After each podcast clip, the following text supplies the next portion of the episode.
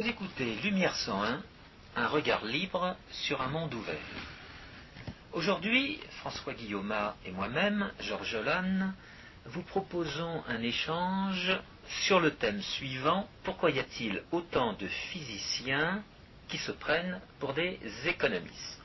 C'est une, réflexion que je me suis faite en voyant un professeur de physique à l'université de Louvain, qu'on avait invité, non pas pour parler de physique, il enseigne la physique mathématique, mais pour nous dire euh, des imbécilités convenues euh, sur la politique internationale et, sur la politique économique. Et il reprochait aux, hommes de l'État de démanteler euh, l'État-providence, c'est-à-dire de, réduire le, degré d'esclavage socialiste auquel ils nous, soumettent, et puis euh, il reproche tenait des propos anti-américains tout à fait banals, convenus.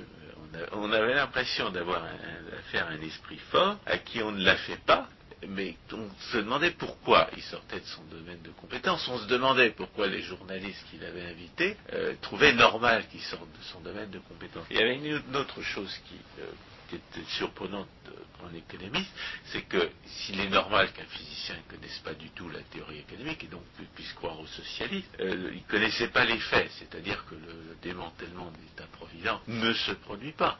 Euh, le socialisme continue de, triompher dans la plupart des pays. Et il n'y a que dans le discours des socialistes que le, libéralisme est la pensée unique et, la, politique des gouvernements de droite. Donc la question s'est vraiment posée pour moi de se savoir non seulement pourquoi il y a tellement de physiciens qui se prennent pour des économistes, mais aussi pourquoi un physicien peut à ce point être, un mauvais historien. C'est un personnage dont j'avais rencontré le nom en étudiant les, les, questions de l'ex-Yougoslavie. Il m'était apparu tout à fait fortuitement comme un menteur serbolchevique de troisième main, c'est-à-dire quelqu'un qui encensait Diana Johnstone et, et, Noam Chomsky quand il faisait du négationnisme à propos des massacres de Rechak et, et de Srebrenica, lesquels sont les, crimes de guerre les mieux prouvés qu'on puisse imaginer. On a suffisamment de cadavres et suffisamment d'autopsies pour qu'on n'en puisse vraiment pas douter. Donc pourquoi est-ce qu'il était aussi mauvais historien? Alors on peut se dire, justement, ça, ça va être un, un thème fondamental de la discussion du scientisme, et c'est que l'histoire relève de la pensée et de l'action humaine, et par conséquent, le physicien dont le métier c'est d'étudier le mouvement des particules, a priori n'est pas formé à cela. Mais euh, il y a, a, a d'autres raisons. Et les raisons, c'est celles qu'on va éventuellement exposer. Il y a des raisons qui tiennent à la nature de la science économique, il y a des raisons qui tiennent à la nature de la démarche du physicien, et puis il y a dans la science économique des choses que le physicien croit pouvoir reconnaître et qui lui donnent à penser qu'il se, qu serait compétent, et se croyant plus rigoureux et mieux formé, il va forcément pérorer dans des domaines où il n'est pas vraiment compétent. Alors, ce qu'on peut dire, c'est que cette question d'actualité est en fait une question euh, lancinante. On peut renvoyer les auditeurs à une émission euh, qu'on a faite il y a quelques semaines euh, à propos de la solidarité sociale, où Pareto, en 1900, euh, dans un article sur ce thème de la solidarité sociale, s'en prenait à Marcelin Berthelot, le grand chimiste, et disait que Marcelin Berthelot était peut-être très compétent, très pertinent dans son domaine de la chimie, mais dans le domaine économique, il n'avait aucune compétence, et en conséquence, il ferait mieux d'abandonner euh, les péroraisons qu'il pouvait tenir sur euh, l'économie sociale, sur euh, la solidarité ouais, on sociale. On peut vraiment se demander pourquoi les gens trouvent normal que tant de savants expérimentalistes se prennent pour des économistes, alors qu'il n'y a pas d'économistes qui se prennent pour un physicien ou pour un chimiste. Où est l'économiste qui se prend pour un chimiste? Où est l'économiste qui se prend pour un physicien? Il n'y en a pas. La notion de métier, elle existe. La raison pour laquelle les gens subissent des apprentissages spécifiques et même passent des diplômes, pour prouver qu'ils ont subi ces apprentissages spécifiques, c'est que, a priori, quand vous n'avez pas appris un métier, vous n'y êtes pas compétent.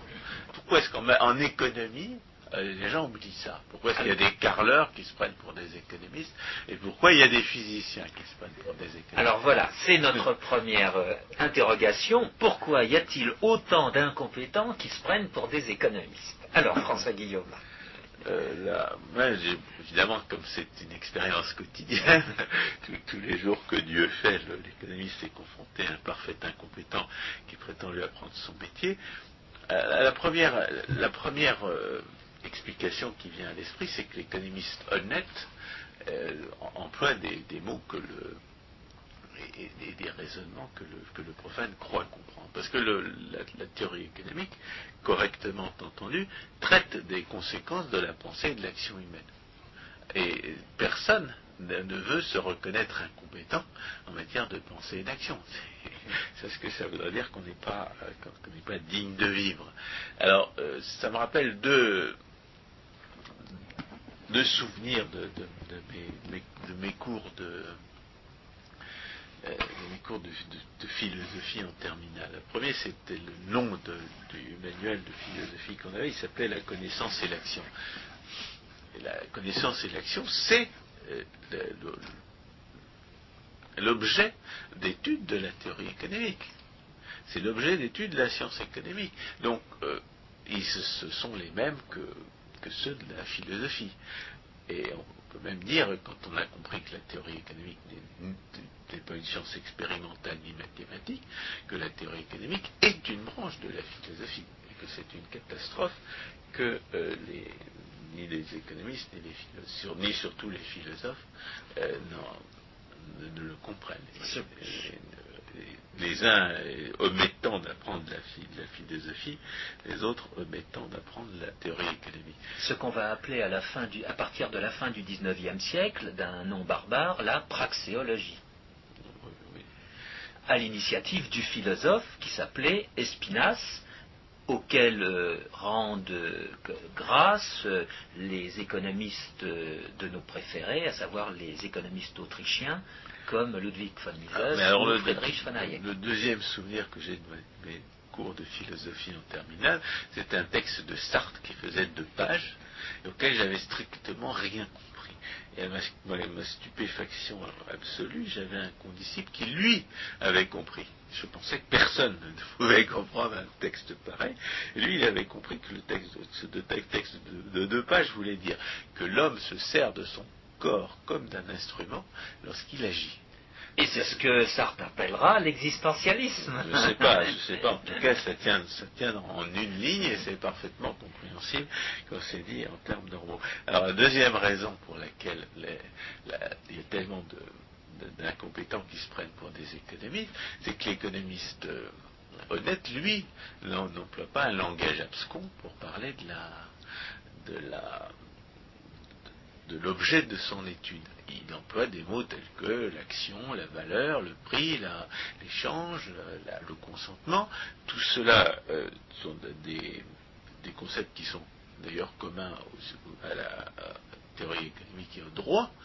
Et, euh, les, gens savent tous, plus ou moins, ce qui est juste et ce qui est injuste, et par conséquent, ce sont des concepts qui leur sont familiers. Le, problème, c'est qu'il euh, faut quand même dix années d'études pour faire un économiste, et, que quand on les a pas faites, ces dix années d'études, ben, on n'est pas économiste. Et la, troisième raison pour laquelle il y a tellement d'incompétences qui, se prennent pour des économistes, c'est l'illusion de, compétence que la, que la, fréquentation du, débat public donne aux, profanes. Si vous lisez les journaux, si vous écoutez la, radio, si vous regardez la télévision, euh, vous pouvez ne, cesser d'être en contact avec des gens qui vous citent des, chiffres, qui vous citent des faits, qui vous parlent des, institutions, et qui, euh, et qui décrivent euh, implicitement ou même explicitement des relations de causalité, des relations de cause à effet, sur une certaine théorie des effets euh, des politiques économiques et sociales que personne ne met en cause.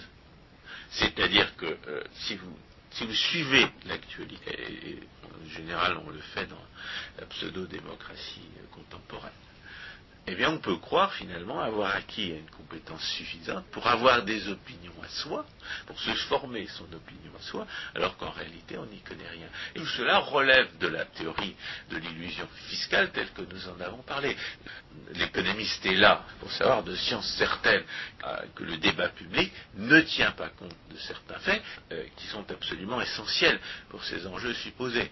Prenons l'exemple des lois de l'incidence fiscale et de la protection effective. Les lois de l'incidence fiscale et de la protection effective ont pour conséquence que personne ne peut savoir dans quelle mesure il est appauvri ou enrichi par la spoliation légale, par la redistribution politique. toute la raison d'être des politiques économiques et sociales se réduit à la volonté de voler les uns au profit des autres. Or, ce que l'économiste sait, lui, de science certaine, c'est qu'on ne sait pas qui est enrichi et on ne sait pas qui est appauvri par ce vol, et qu'en revanche, on sait de science certaine que ça n'engendre en soi aucun profit pour personne. C'est-à-dire que la prémisse fondamentale de la politique économique et sociale, l'économiste sait de science certaine qu'elle est fausse, et le débat public, bien entendu, n'en tient aucune espèce de compte. Même les technocrates, les experts, les spécialistes, les statisticiens ne tiennent jamais compte des lois de l'incidence fiscale et de la protection effective. Le débat public se déroule donc d'une manière détachée du réel. Évidemment, le profane n'en a aucune conscience. Seul l'économiste en a conscience. Enfin, certains économistes, parce qu'il y a des économistes aussi qui vont euh, se situer au niveau euh, du résultat, euh, quand ils vont, par exemple, quand les socialistes vont parler des inégalités, ils vont faire référence à des courbes statistiques et ils vont essayer euh, de tirer euh, des interprétations euh, des courbes qui ont été obtenues. Mais là, on est sur le sable, justement. toutes ces. Ça, on parle des vrais économistes. oui, mais aujourd'hui, malheureusement, ceux qui sont. ceux dont on parle le plus souvent. La question de savoir pourquoi il y a tellement de, gens qui se disent économistes alors qu'ils ne le sont pas, c'est une question différente. Et, je, dirais, je dirais même, on pourrait en faire une discussion particulière, notamment expliquer pourquoi la plupart des économistes vivant d'argent volé, ils sont forcés, pour, ils, sont pour la plupart socialistes pour leur confort moral, et quand on est socialiste, on ne peut pas être économiste. Un économiste, un, socialiste qui se prend pour un économiste, il est dans l'illusion et un, économiste qui fait, qui fait, dans le socialisme est forcément un imposteur, un charlatan, soit parce qu'il prétend une compétence qu'il n'a pas, soit parce qu'il ment délibérément. À leurs yeux, et les mots ne sont pas utilisés, mais ils pourraient l'être, à leurs yeux, il y aura une bonne inégalité et il y aura une mauvaise inégalité, celle contre laquelle ils ils luttent entre guillemets, c'est la mauvaise inégalité, et ils essaient euh, d'instituer la bonne inégalité. Euh, tout ça est parfaitement arbitraire. Toujours est-il qu'il est assez naturel et inévitable que tant de, profanes se prennent pour des économistes, croient pouvoir en remontrer à des économistes professionnels, oublient que la notion de métier est valide quand il s'agit d'économie. Alors, ils sont abusés et on en arrive à toutes les perversions. Euh, Deuxième question qui se pose, c'est de savoir pourquoi il y a tellement de, physiciens qui, se croient fondés à sortir de leur domaine de compétence. Alors là, je vois que Georges Lannes a toutes sortes de, livres écrits par des physiciens qui permettent éventuellement d'illustrer cette, arrogance qui est caractéristique du physicien. Alors, Hayek a, écrit un livre qui s'appelle The Counter-Revolution Science pour décrire comment l'arrogance du physicien débordant dans le domaine des, sciences de l'action humaine, a conduit à disqualifier ou à dénaturer les, connaissances acquises dans, ce domaine euh, dans le passé. Il y a, désormais, parmi les gens qui se font passer pour des économistes, il y a des traditions euh, d'inspiration scientiste qui sont là pour, euh, rationaliser le socialisme ou pour, pour lui servir d'alibi. Hans Hermann Hoppe, par exemple, dans dans un de ses livres, explique que la méthode expérimentale sert d'alibi au socialisme, parce que si vous parce que le socialisme, son absurdité criminelle est démontrée depuis le début. On a toujours eu des preuves euh, rationnelles euh, suffisantes pour établir le caractère euh, absurde et criminel du socialisme. En revanche, si vous raisonnez en termes expérimentaux, on peut très loin dans, les, dans dans l'étude des, conditions de la méthode expérimentale pour le démontrer, on peut toujours invoquer un facteur de causalité inconnu qui a fait échouer l'expérience socialiste pour nier que l'absurdité criminelle, le caractère intrinsèquement destructeur du, socialisme a été euh, définitivement établi. C'est ce que disait Karl Popper. Personne n'a jamais dit que le socialisme était forcément euh, mauvais et le libéralisme forcément si, justement.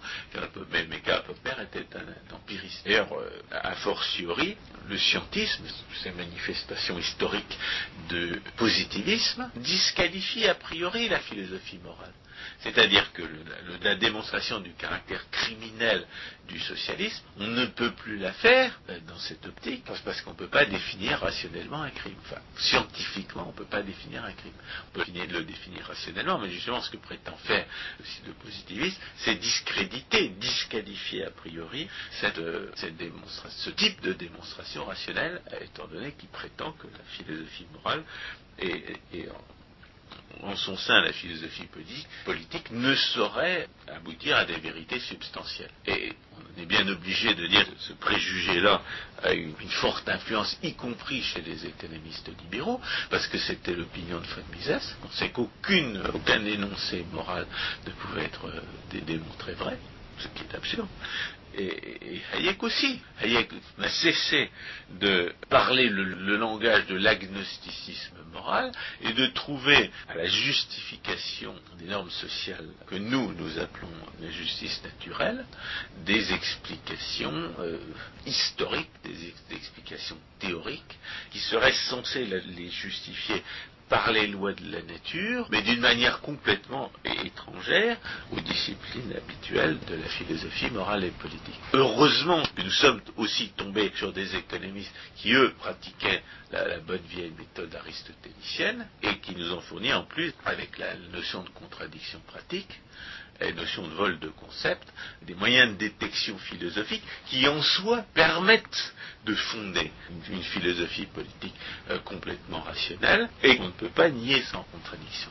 En d'autres termes, ils nous ont fourni les éléments philosophiques qui nous permettent de réfuter non seulement en principe, mais par, le contre-exemple permanent, ce préjugé positiviste si caractéristique du scientisme du, XIXe siècle, comme quoi le raisonnement philosophique serait définitivement réfuté par la méthode expérimentale. Il y a donc l'explication de l'arrogance du physicien, c'est le préjugé suivant lequel la méthode expérimentale, et elle seule, permet de, fonder des vérités substantielles. Il y a, un autre point commun entre ce préjugé expérimentaliste et, le positivisme, la disqualification du raisonnement philosophique sous prétexte de la science, c'est le nominalisme. Le nominalisme consiste à dire que la définition euh, des mots sont arbitraires, qu'elles ne ne nous sont pas dictés par la nature des choses, mais que nous les choisissons selon notre bon plaisir. Et à partir du moment où les définitions sont arbitraires, c'est vrai qu'il n'y a pas de philosophie possible. C'est vrai qu'il y a, notamment, c'est vrai qu'il n'y a pas de philosophie morale et politique possible, puisque la philosophie morale consiste à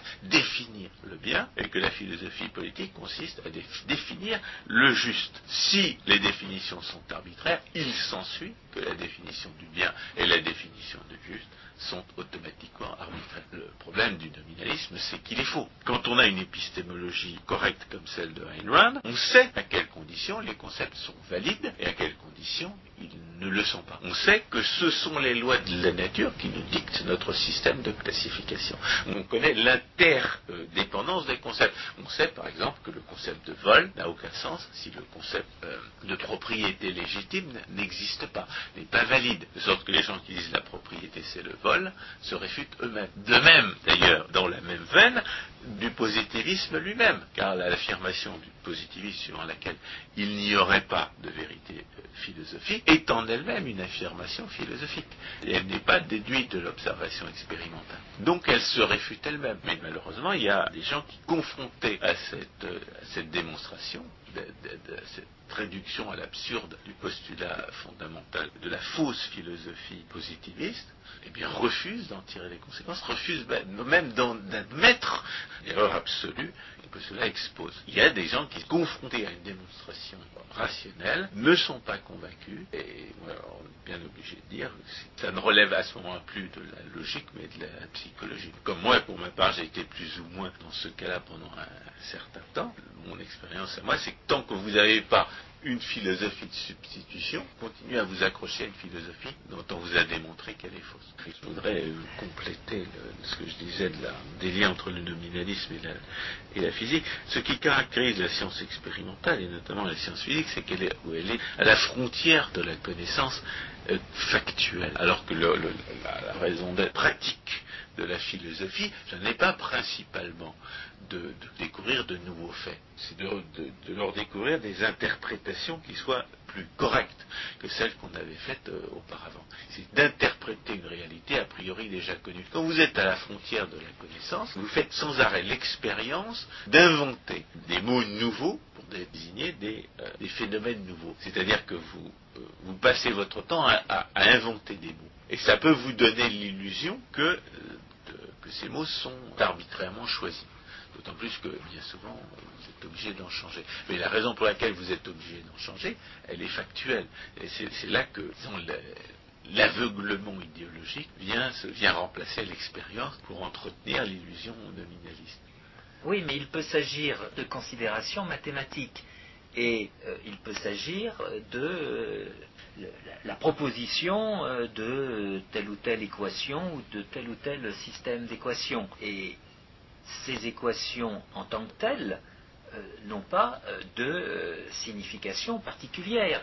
Et on arrive à ce que François Lursa, dans son livre De la science à l'ignorance, condamne, à savoir que certains physiciens aujourd'hui on arrive à dire qu'il ne faut pas essayer de comprendre, euh, je simplifie, les équations euh, de Maxwell ou euh, certains systèmes d'équations déduites de ces équations de Maxwell, il faut les admettre, un point c'est tout, il faut renoncer à comprendre.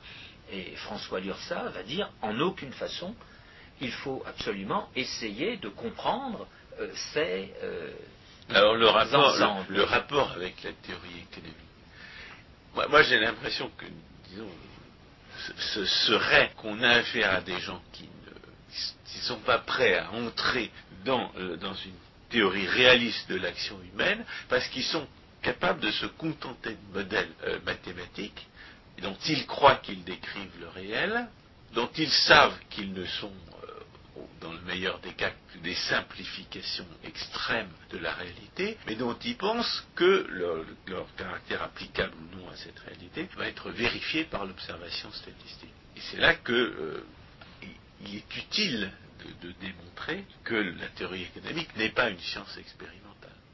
Et que la, et je dirais que l'action humaine ne peut pas relever de la science expérimentale. Il y a dans la, démarche euh, scientiste des physiciens une méconnaissance fondamentale de la nature de l'objet des sciences économiques et sociales.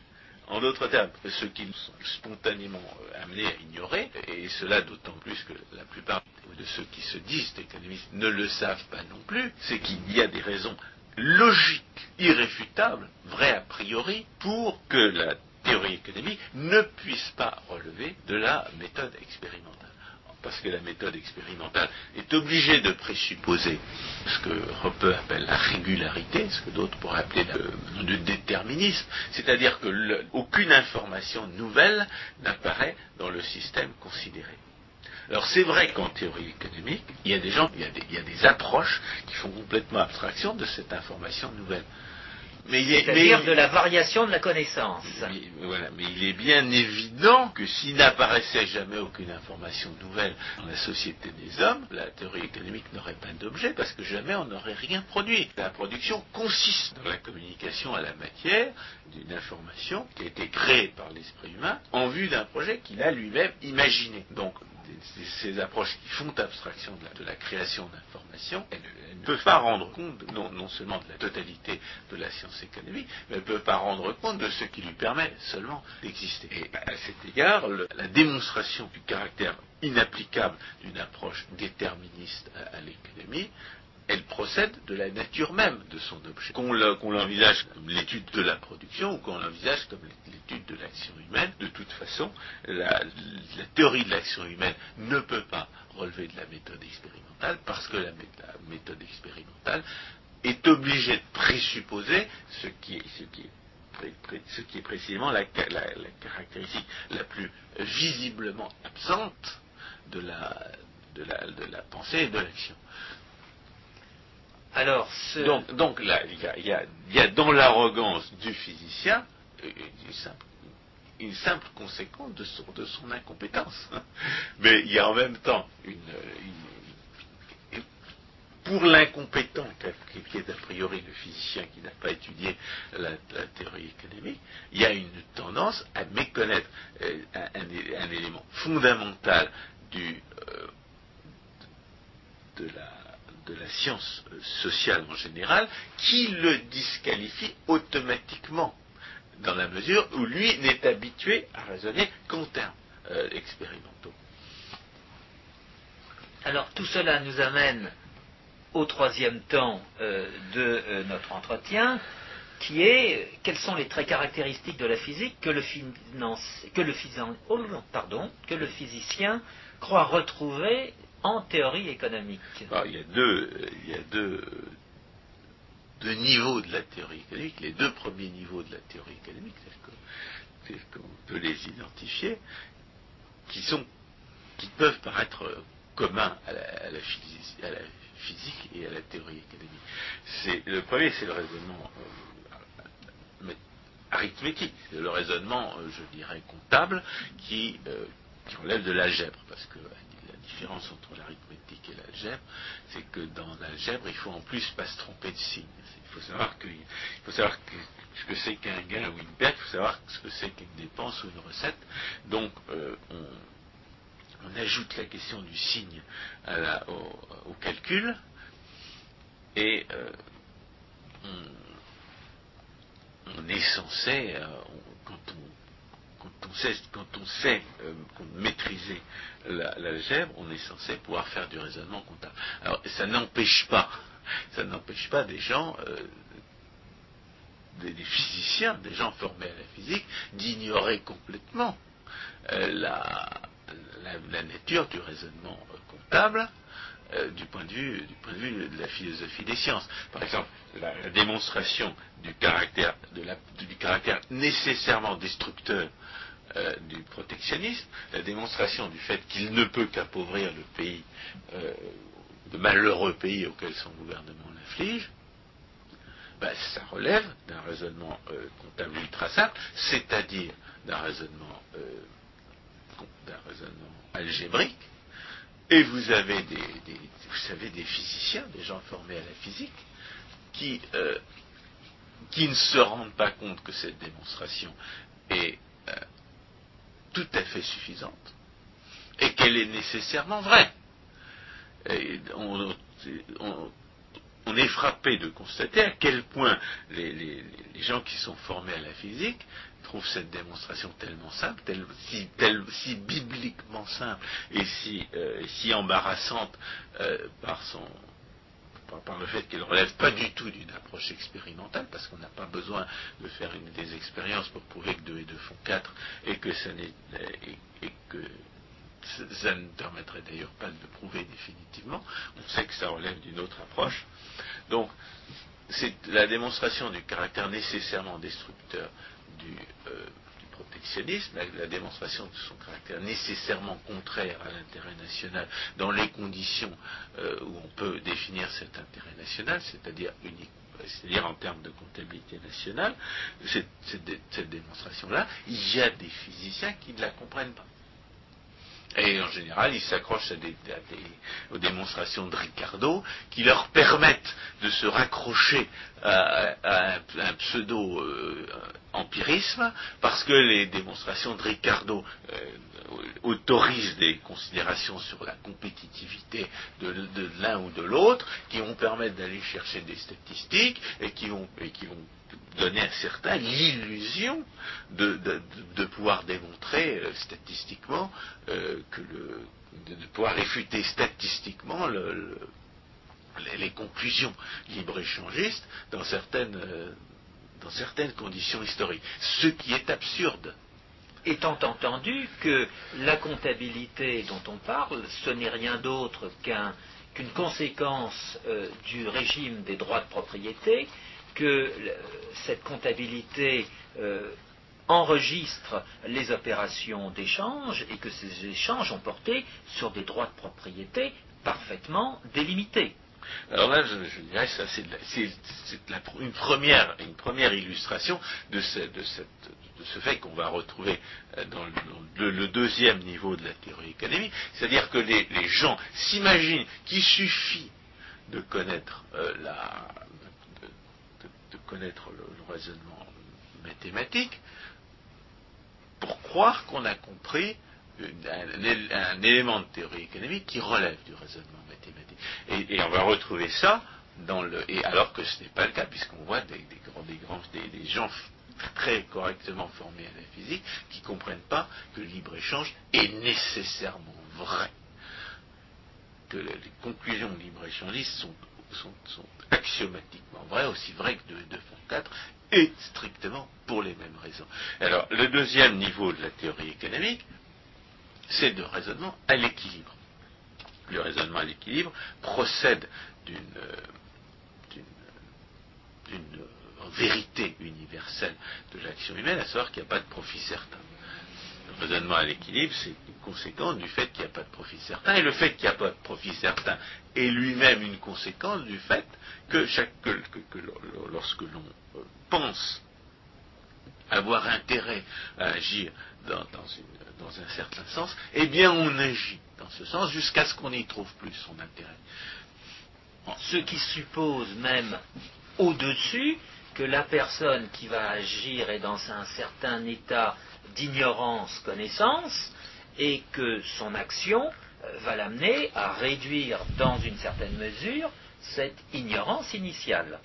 Donc ce que ça veut, dire, c'est que la tendance à l'équilibre n'est pas un phénomène physique, c'est une conséquence de la, pensée et de l'action.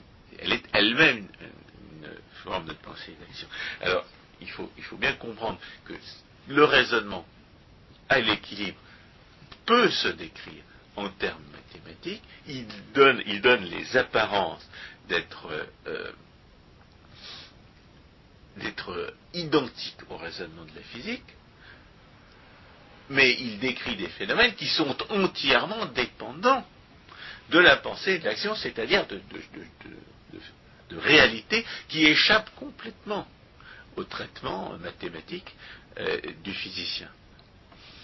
En d'autres termes, l'approche en, termes, de, raisonnement à l'équilibre est tout à fait euh, est tout à fait dépendante de ce qui n'est pas elle, c'est-à-dire la, création d'informations par l'esprit humain. Et l'information en question étant euh, au sens économique, c'est-à-dire ce n'est pas une donnée, l'information euh, dans la théorie physique ce sera une donnée.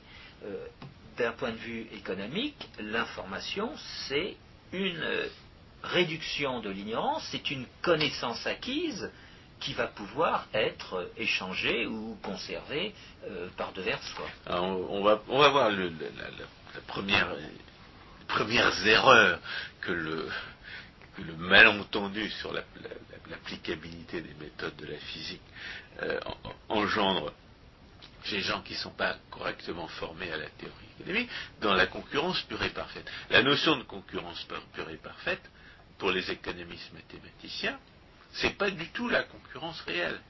C'est une simplification. C'est une simplification qui, qui, qui, est là pour leur permettre d'utiliser des, des équations moins longues et moins compliquées. Et tout ça pour, répondre à des questions qui n'ont rien à voir avec la, concurrence en elle-même. En d'autres termes, la concurrence pure et parfaite est une abstraction, et elle, relève, de, cette, euh, pratique de la modélisation qui, euh, qui se conçoit comme délibérément non réaliste dans l'idée qu'on va pouvoir euh, euh, ensuite confronter l'applicabilité du modèle à la réalité. Et cette hypothèse de la concurrence pure et parfaite va souvent être euh, simplifiée à l'hypothèse que les prix sont donnés. Voilà. Le, problème de la concurrence, le problème vient de, que le problème apparaît lorsqu'on cherche à, juger la réalité de la concurrence à, l'aune de cette théorie qui non seulement euh, n'a pas été faite pour ça, mais euh, est délibérément, euh, repose délibérément, délibérément déduite de postulats dont on sait qu'ils ne peuvent pas être vrais de la réalité. non seulement ils ne peuvent pas être vrais de la réalité, mais ils sont impensables comme la notion d'information parfaite, parfaite divisibilité des produits, parfaite, euh, euh, atomicité du marché, et toute, cette sorte de choses. Euh, la, concurrence réelle, elle, est faite de de, recherche et de création d'informations. Elle consiste sans arrêt dans la recherche d'informations. Donc, elle, échappe complètement, elle ne relève absolument pas de ce genre d'approche. Et il est donc doublement absurde de prétendre juger la concurrence réelle à partir d'un modèle qui non seulement n'a pas été fait pour, l'étudier et ne saurait le faire, non seulement repose sur des hypothèses, sur des postulats impensables, mais en plus n'est applicable qu'à des phénomènes qui sont totalement étrangers à la concurrence réelle, puisque, les, approches mathématiques ne savent pas traiter la création d'informations, tandis que la concurrence est création d'informations. Donc on voit, bien que, comme, dans le cas du, libre-échange, où l'incompétence économique du mathématicien l'empêche de, comprendre euh, que, les, théories libre-échangistes sont absolument et universellement vraies, aussi vraies que de, de fond 4. Là, on voit que l'incompétence euh, économique du, euh, du, physicien peut le conduire à, une, interprétation totalement absurde de la réalité économique, parce qu'il veut appliquer, veut appliquer ces raisonnements dans des domaines pour lesquels ils n'ont pas été faits et ils ne, ne sauraient être applicables pour des raisons de principe. Rappelons en passant qu'à l'origine, et il suffit de lire Bastia euh, pour, euh, disons, s'en imprégner, le mot concurrence était tout simplement euh, le mot technique pour désigner l'existence de la liberté dans la théorie économique. Liberté et concurrence sont synonymes. Nous sommes, disons, au début euh, du XIXe siècle. Et ce n'est que dans cette seconde moitié du XIXe siècle, et surtout au début du XXe siècle, que cette liberté-concurrence va être euh, accoquinée à des qualificatifs en relation avec la pureté, avec la perfection ou avec euh, l'imperfection, euh, ces qualificatifs dénaturant en définitive euh, le, le concept de base qui est la liberté, qui est la concurrence. La liberté en question n'étant pas une liberté exogène, comme les modélisateurs aiment bien s'exprimer, mais étant tout simplement la liberté de la personne qui agit, qui mène l'action en question. on peut continuer à décliner les erreurs que l'incompétence économique euh, inspire aux, euh, physiciens qui, euh, voudraient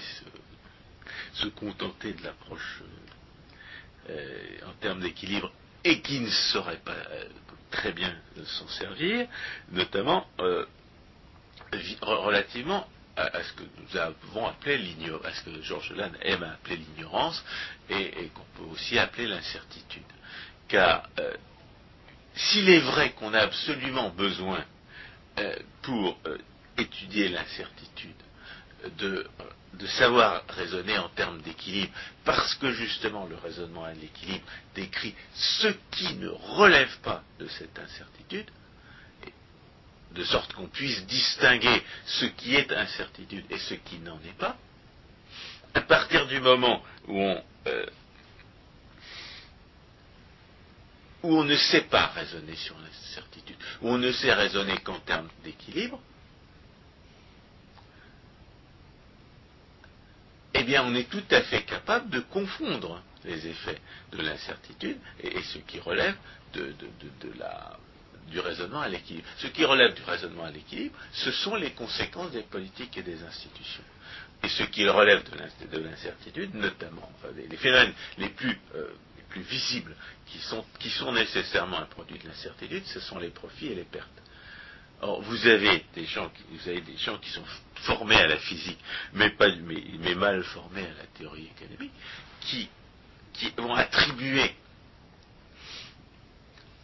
à des institutions particulières des, phénomènes, et notamment des inconvénients, des pertes, qui, par définition, ne peuvent être dues qu'à l'incertitude. C'est notamment l'erreur spécifique de Maurice Allais quand il décrit, quand il dénonce le, euh, le libre-échange comme conduisant à des fermetures d'entreprises et à des pertes d'emplois. Les, pertes dont, dont Maurice Allais se plaint ne peuvent pas être dues au libre-échange parce que les pertes sont forcément un produit de l'incertitude. Si vous perdez de l'argent, c'est parce que vous êtes trompé. C'est pas, pas dû à des, institutions dont, vous pouviez connaître a priori les, conséquences euh, de toute éternité. Euh, ce qui, ce qui relève là des hypothèses du raisonnement à l'équilibre. Si euh, si on peut prévoir les effets euh, d'une institution telle que le libre-échange, on, les prévoira dans le cadre du raisonnement comptable ou du raisonnement à l'équilibre. Mais on est, certain, de, on, sait de science certaine qu'aucune institution en tant que telle ne peut garantir un profit ou ne peut engendrer une perte. Ce qui ce qui, crée les profits et les pertes, ce sont euh, c'est la création d'informations, ce sont les bonnes idées dans la création d'informations, ce sont les erreurs dans la création de cette information. en d'autres termes, il est absurde d'attribuer au libre-échange des pertes en capital ou les pertes d'emploi. C'est une impossibilité logique, encore une fois. De même que le raisonnement algébrique démontre que le libre-échangisme est vrai, aussi vrai que de, de fond 4, de même, une compréhension correcte de ce qu'est l'incertitude et de ce qu'elle n'est pas, c'est-à-dire de la différence entre ce qui en théorie économique relève du raisonnement à l'équilibre et de ce qui n'en relève pas, conduit à nier que les inconvénients qu'on attribue au libre-échange lui soient imputables.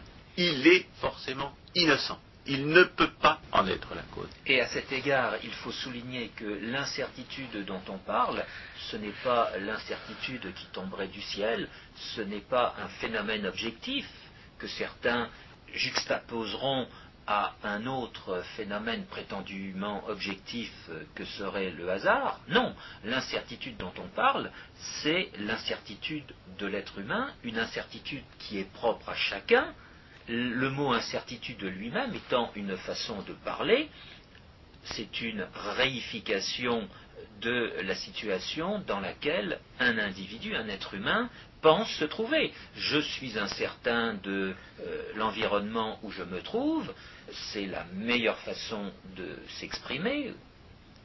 Au lieu de s'exprimer ainsi, on dira euh, je suis dans une incertitude. C'est de la rhétorique. C'est peut-être l'occasion de, de, citer au passage euh, une erreur caractéristique justement des gens qui sont habitués à l'emploi de la méthode expérimentale pour traiter des phénomènes naturels, qui est l'emploi de raisonnement statistique pour décrire l'incertitude en question. On suppose que l'objet de notre ignorance est une variable aléatoire qui obéit à une certaine loi. Or, cette supposition-là, elle ne se fonde sur rien. Euh, c'est pas du tout un hasard les gens qui insistent tellement pour raisonner sur l'incertitude ont ces termes-là, on appelle chez les spécialistes de l'incertitude déterministe, nous parlent sans arrêt de jeux de hasard. Ce qui caractérise ces jeux de hasard, par opposition à, la vie réelle, c'est qu'ils sont euh, fabriqués pour qu'on puisse vraiment dire qu'ils obéissent à des lois euh, mathématiquement euh, définissables. En dehors de ces jeux-là, certains économistes mathématiciens raffolent euh, parce qu'ils leur permettent, croient-ils, de tirer toutes sortes de conclusions qui en réalité ne sont applicables qu'à ce genre de situation artificielle, ce qui caractérise ces jeux de hasard, et qui c'est qui sont fabriqués pour se conformer justement à cette approche mathématique. Là, on pourrait euh, rappeler l'histoire du l'ivrogne qui cherche son portefeuille, non pas sur le trottoir où il l'a perdu, mais sur le trottoir d'en face, parce que c'est mieux éclairé. On est obligé de dire que les, mathématiciens et les, physiciens, en, économie, sinon euh, ailleurs, euh, donnent vraiment l'impression de l'ivrogne qui cherche son portefeuille. Parce qu'ils cherchent à appliquer des raisonnements euh, et des méthodes dont ils ont l'habitude, alors même que, euh, n'étant pas complètement idiots, ils savent qu'ils ne sont pas applicables. Je voudrais rappeler que les probabilités et le concept de probabilité mathématique et le concept d'espérance mathématique ont été introduits dans la discipline par Pascal à l'occasion justement de la résolution de certains jeux de hasard. Et pour euh, faciliter la solution euh, de euh, ces jeux, Pascal a trouvé l'artifice qui consiste à utiliser ces nouveaux concepts. Alors, autre erreur induite par l'ignorance économique chez des gens qui se croient tellement plus malins que les autres parce qu'ils ont appris davantage de mathématiques ou de statistiques, l'incapacité à comprendre de quoi on parle réellement quand on manie des symboles a fortiori mathématisés. Et l'exemple qu'on peut donner, c'est celui traitement des droits de propriété dans le raisonnement économique normatif qui prétend se fonder sur l'économie mathématique. Ce qui est caractéristique de, ce traitement en économie mathématique, c'est qu'au départ, pour spécifier les modèles d'optimisation, les économistes mathématiciens postulent euh, l'existence de droits de propriété sans lesquels ces, ces modèles ne peuvent pas se définir. Et puis après, notamment pour rationaliser euh, l'intervention de l'État, ils font comme si ces droits de propriété n'existaient pas. Contradiction qui est manifeste pour nous, euh, mais nous avons, quand même mis pas mal de temps à l'identifier, et, il y a des gens qui ne l'identifieront jamais. Parmi les sophismes qui, euh, naissent cette, de la contradiction dans le traitement des droits de propriété, il y a la notion d'externalité.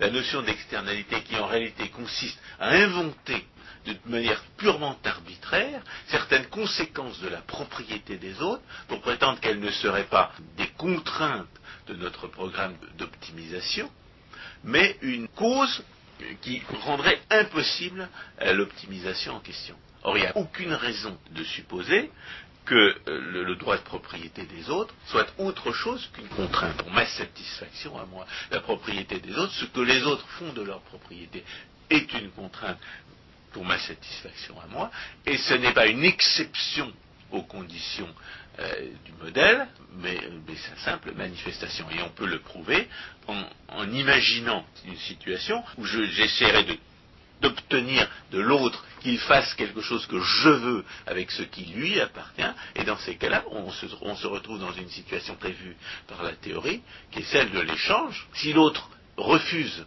euh, la transaction que je lui propose, eh bien on est dans une situation qui est prévue par la théorie. Et s'il accepte l'échange hein, que je lui propose, on se retrouve aussi dans une situation prévue pour la théorie. En d'autres termes, il suffit d'imaginer de transformer la prétendue externalité en proposition d'échange pour se retrouver dans une situation qui est expressément prévue par la théorie et sans laquelle celle-ci n'aurait aucun sens. Et c'est comme ça qu'on réussit à dissiper l'illusion de la notion d'externalité. Et on est bien obligé de dire que nous autres économistes, nous avons mis pas mal de temps à nous rendre compte de ce fait, et a fortiori des gens qui ne sont pas du tout formés à la théorie économique en seront toujours dus. Enfin, la dernière insuffisance de l'approche, euh, disons, physicienne en économie, c'est le manque d'imagination, c'est l'incapacité à appliquer le raisonnement à l'équilibre dans des domaines où il est licite et même nécessaire. C'est notamment le domaine de la spoliation légale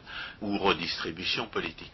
Si vous appliquez le raisonnement euh, à l'équilibre, à la redistribution politique, si vous tirez les conséquences du fait qu'il n'y a pas de profit certain dans la spoliation légale et pas davantage que dans la production, vous aboutissez à une conclusion que nous avons déjà établie en parlant de la différence entre raisonnement à l'équilibre et raisonnement sur l'incertitude, à savoir que la redistribution politique ne peut en tant que telle profiter à personne. Et la deuxième conclusion que, l'on doit tirer, que l'on peut et que l'on aurait dû tirer depuis longtemps du euh, raisonnement à l'équilibre appliqué à la spoliation légale, c'est que la spoliation légale détruit en tendance l'équivalent de ce dont elle s'empare. En d'autres termes, que le socialisme est une machine à fabriquer de la merde à partir des, efforts et de la peine des hommes. François Guillaume, merci beaucoup. Nous avons été petit peu plus long ce soir, que les auditeurs euh, nous, pardonnent, mais le sujet, je pense, en valait euh, la peine. Chers auditeurs, bonsoir et merci à la prochaine fois.